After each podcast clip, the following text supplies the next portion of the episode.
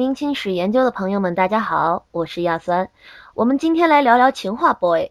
会说情话的可不止朱生豪，雍正爷爷当仁不让哦。都说文如其人，就如同写出“醒来觉得甚是爱你”的朱生豪，不仅能将莎士比亚文辞华瞻的翻译成汉语，也洋洋洒洒的给宋清如写了许多情话。咱们再把时间往前，大清朝的某位男士。每日笔耕不辍，日更千余字，质量保证，鲜有断更。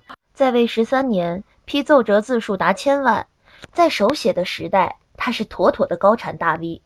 这个能说出“朕就是这样的汉子”的勤勉帝王，还会在奏折里流露出如何的别样情绪呢？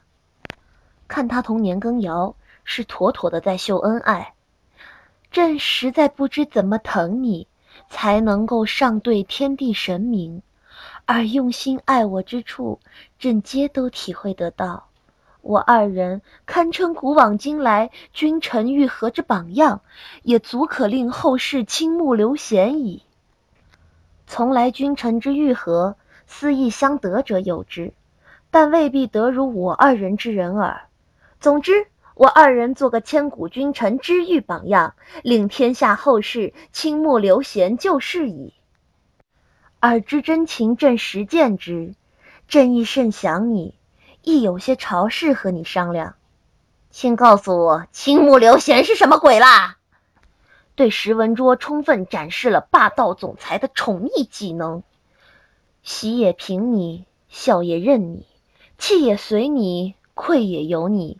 感也在你，恼也从你，朕从来不会心口相异。